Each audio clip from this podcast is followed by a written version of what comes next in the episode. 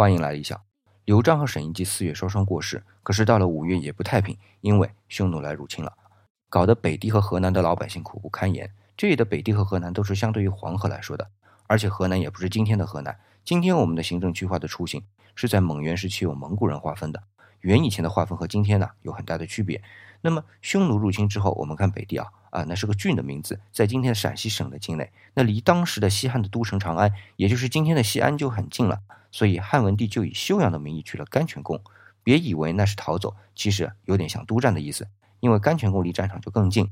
那么是谁去领兵打仗的呢？我问一下，是谁有军事权啊？当时，对呀，就是行政军事一把抓的灌婴啊。所以灌婴带兵去打仗，而且很快就把仗给打赢了，匈奴就退回了草原。